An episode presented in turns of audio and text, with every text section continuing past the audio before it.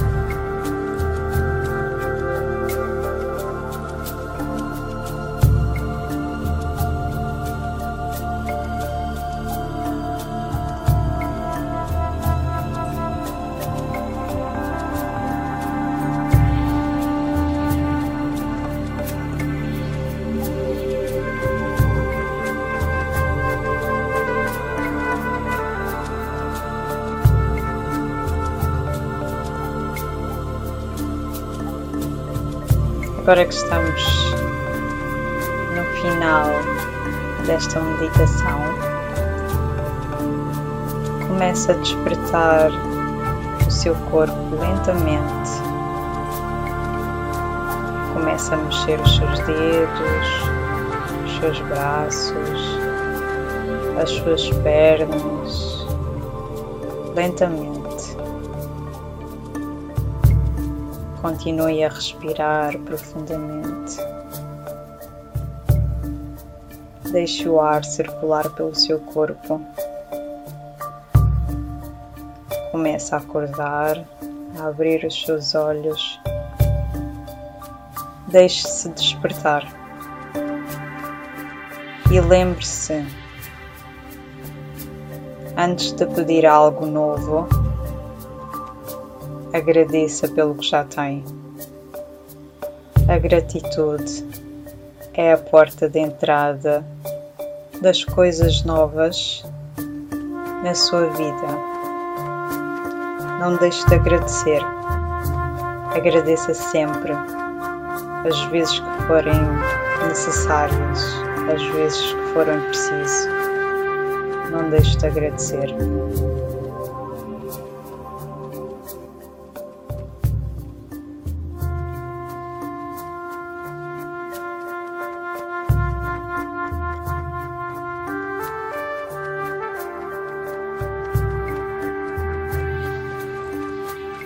E da minha parte, eu espero que essa meditação tenha tido alguma utilidade para o seu dia.